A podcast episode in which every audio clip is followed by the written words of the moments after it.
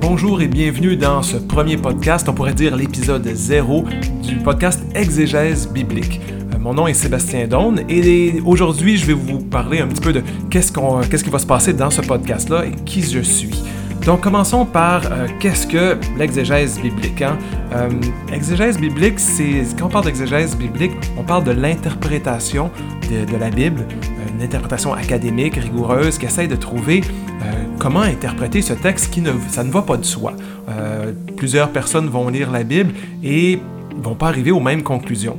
Euh, donc, ce, podcast va s'intéresser euh, à l'interprétation académique de la Bible. C'est donc pas une lectio divina, c'est pas une, méditation sur, euh, sur la Bible, c'est pas une homélie. Donc peut-être qu'il peut y avoir des intuitions spirituelles qui peuvent être développées à partir de l'étude académique du texte, mais c'est pas directement ce qu'on va faire. c'est pas non plus une méthode qu'on pourrait dire de boxe, de ce qui frappe. C'est pas juste qu'est-ce que personnellement, moi, comment je me, je suis touché par le texte. Euh, c'est non plus pas une, un instrument de justification euh, théologique, morale. Euh, on va pas présenter la Bible pour, euh, comme un outil pour appuyer nos valeurs, puis pour imposer notre façon de, voir, et, euh, alors que ça a déjà été le cas. De, euh, même, on va pas utiliser la Bible comme un miroir. C'est pas juste une façon de se projeter dans le texte et de voir, de mieux se comprendre. On pourrait faire ça, mais c'est pas ça dont il est question. Quand, quand je parle d'exégèse biblique, c'est quoi? Ben, c'est l'étude critique du texte. D'abord, c'est quoi ce texte de la Bible? Bon, on prend pour acquis qu'on a une Bible dans les mains, euh, mais ça n'existait pas comme ça, dans ce format-là, avant longtemps.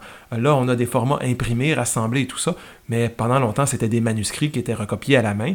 Et même au début, euh, les premiers textes bibliques qui sont écrits, autant Ancien que Nouveau Testament, euh, ne sont pas nécessairement faits, ne sont pas faits dans une visée de mettre ensemble une collection d'écrits similaires chaque auteur biblique, chaque groupe d'auteurs bibliques écrit un texte pour un certain groupe à une certaine époque, et c'est très loin, c'est au quatrième siècle à peu près qu'on finit par mettre tout ça ensemble et donner un nom, Nouveau Testament, euh, Ancien Testament, Bible hébraïque, Tanakh, etc., à ces regroupements de textes qui finissent par avoir des choses communes.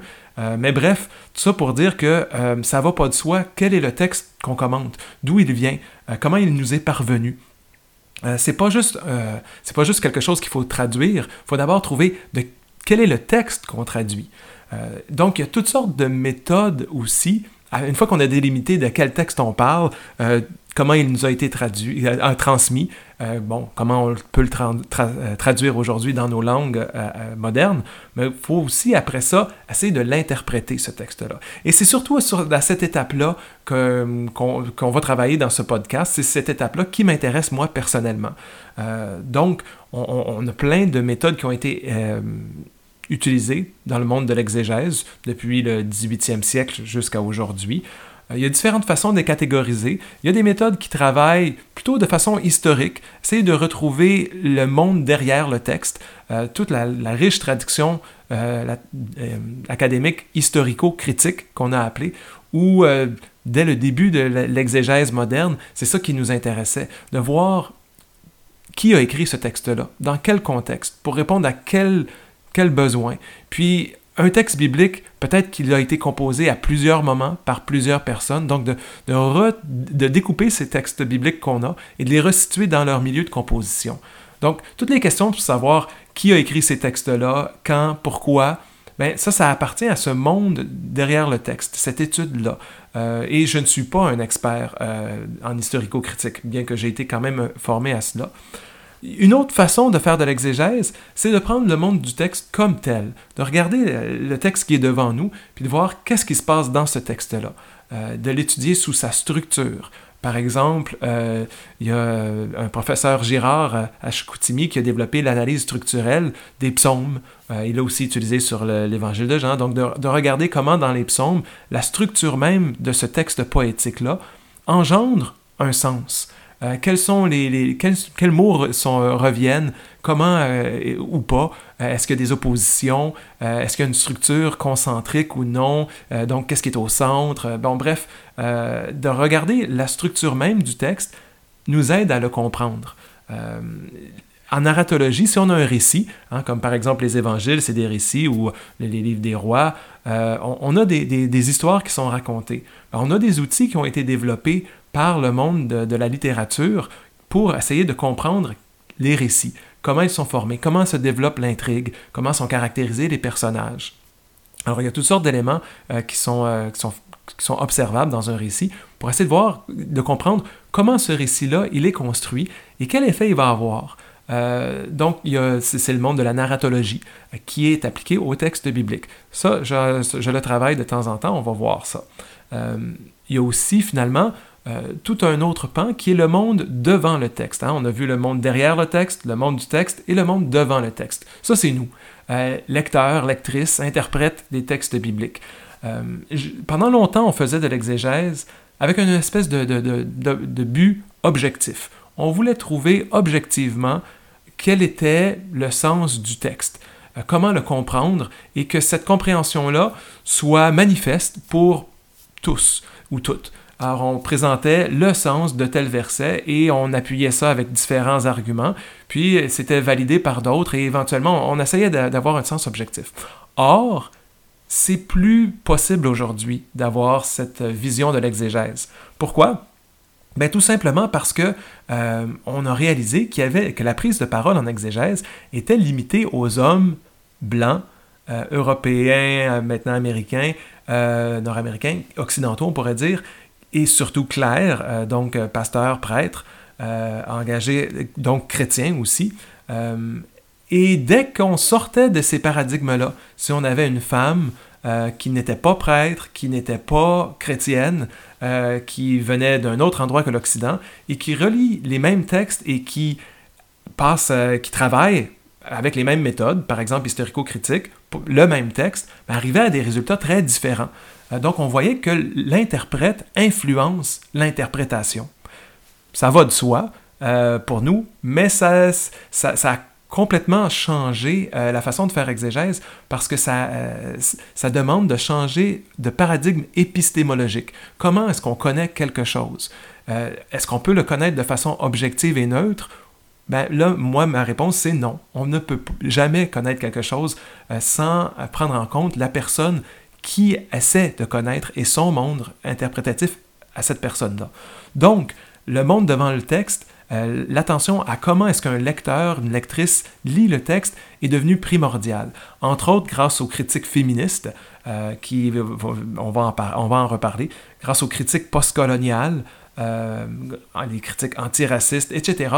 Donc, on, le monde devant le texte influence l'interprétation. Mais comment? Donc ça, c'est quelque chose qui m'intéresse particulièrement, de voir la réponse des lecteurs au texte qu'ils lisent. Quelle est l'interaction entre le texte et ces divers lecteurs-lectrices. Comment est-ce que c'est... Et, on peut travailler de, façon théorique, d'essayer de trouver le lecteur modèle pour tel texte, mais aussi on peut travailler à partir de lecteurs-lectrices réels. Euh, par exemple, de voir l'histoire de l'interprétation. Comment un texte a été lu au fil des temps. Bref, il y a toutes sortes de façons de faire exégèse et dans ce podcast, on va en faire, on va, on va montrer différents exemples, mais surtout des exemples qui traitent du monde du texte à partir de la narratologie, euh, mais aussi du monde devant le texte, comme je disais, de voir comment est-ce que, les lecteurs naviguent ces textes-là et les interprètent. Euh, donc, souvent, moi, ce que je propose, c'est une question théologique, question anthropologique, de voir euh, un thème, un enjeu, de partir d'un texte biblique particulier, de voir comment ce, texte-là illustre cet enjeu-là et d'utiliser un cadre théorique, euh, une méthode d'analyse. Euh, cette méthode d'analyse-là peut être très différente d'une fois à l'autre, vous allez voir. Donc, vous allez découvrir l'analyse de texte, mais aussi diverses méthodes qu'on peut utiliser pour travailler ces textes-là. Euh, je dis méthode. Jadis, on, utilisait le mot méthode spécifiquement, surtout en historico-critique, pour euh, une méthodologie détaillée, où on avait plusieurs étapes, puis on avait juste à passer le texte à travers cette méthodologie détaillée-là, euh, qui était objective, puis qui était extrinsèque au texte. On prenait une méthode autres. Et on prenait la même méthode pour tous les textes, puis ça, c'était supposé donner un résultat le plus objectif possible. C'est pas la façon dont je travaille. Il y en a qui vont plutôt utiliser le mot approche pour cette façon-là, euh, de voir comment est-ce qu'on prend un texte à partir d'un angle interprétatif donné. Euh, par exemple, de prendre, euh, je ne sais pas, les théories littéraires de Michael Batkin, le cinéma de Pasolini, de prendre euh, euh, les, revendications autochtones euh, qu'on a ici au, Canada. Et, donc de prendre des sujets, des thèmes, des théories littéraires ou autres, par exemple le féminisme, n'importe quoi, et de, partir de ces angles interprétatifs-là pour revisiter les textes et voir qu'est-ce qui ressort de ces textes-là au contact de ces théories-là, de ce cadre théorique. donc le résultat, ben c'est pas, ça sera pas un podcast grand public. Ça ne sera pas pour tout le monde. Euh, donc, avertissement, warning, euh, si vous n'êtes pas un craqué euh, de Bible, si vous n'êtes pas passionné d'études bibliques, vous n'allez pas aller très loin dans ce podcast parce que c'est un podcast académique. C'est un podcast qui veut être volontairement en discussion avec d'autres qui prennent le temps de réfléchir et qui ont, on pourrait dire, un, apparat critique qui ont des outils euh, qui ne sont pas euh, nécessairement accessibles à tout le monde. Il faut avoir pris quelques cours universitaires pour pouvoir s'engager pleinement dans l'écoute de ce podcast-là. Euh, donc, ça ne vise pas le grand public. Cela dit, je pense qu'il y, a, même si donc, n'y aura pas de grandes écoutes, je ne prévois pas avoir des, une centaine d'auditeurs, mais même si on a juste quelques auditeurs qui écoutent et qui interagissent avec moi par ce podcast, je pense que ça vaut la peine qu'il existe. Parce que ben, moi-même, je suis un consommateur de podcasts exégétiques. Il y en a quand même quelques-uns en anglais, il y en a même plusieurs en anglais qui vont prendre différentes euh, postures, différentes façons de, faire des podcasts autour de l'étude de la Bible, mais en français, il y en a très peu.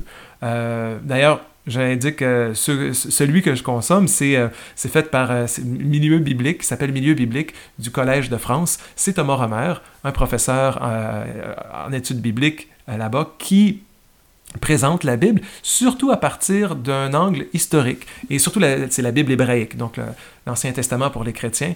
Le professeur Romer essaie de, remettre les textes dans leur contexte et essaie de comprendre l'histoire, de comment s'est formé les textes qu'on a. Euh, donc, je suis euh, un bon consommateur de ces podcasts-là. Je les écoute à chaque fois. C'est les cours qu'il donne euh, au Collège de France. De mon côté, ça ne sera pas tellement les cours que je donne que les, la recherche que je fais.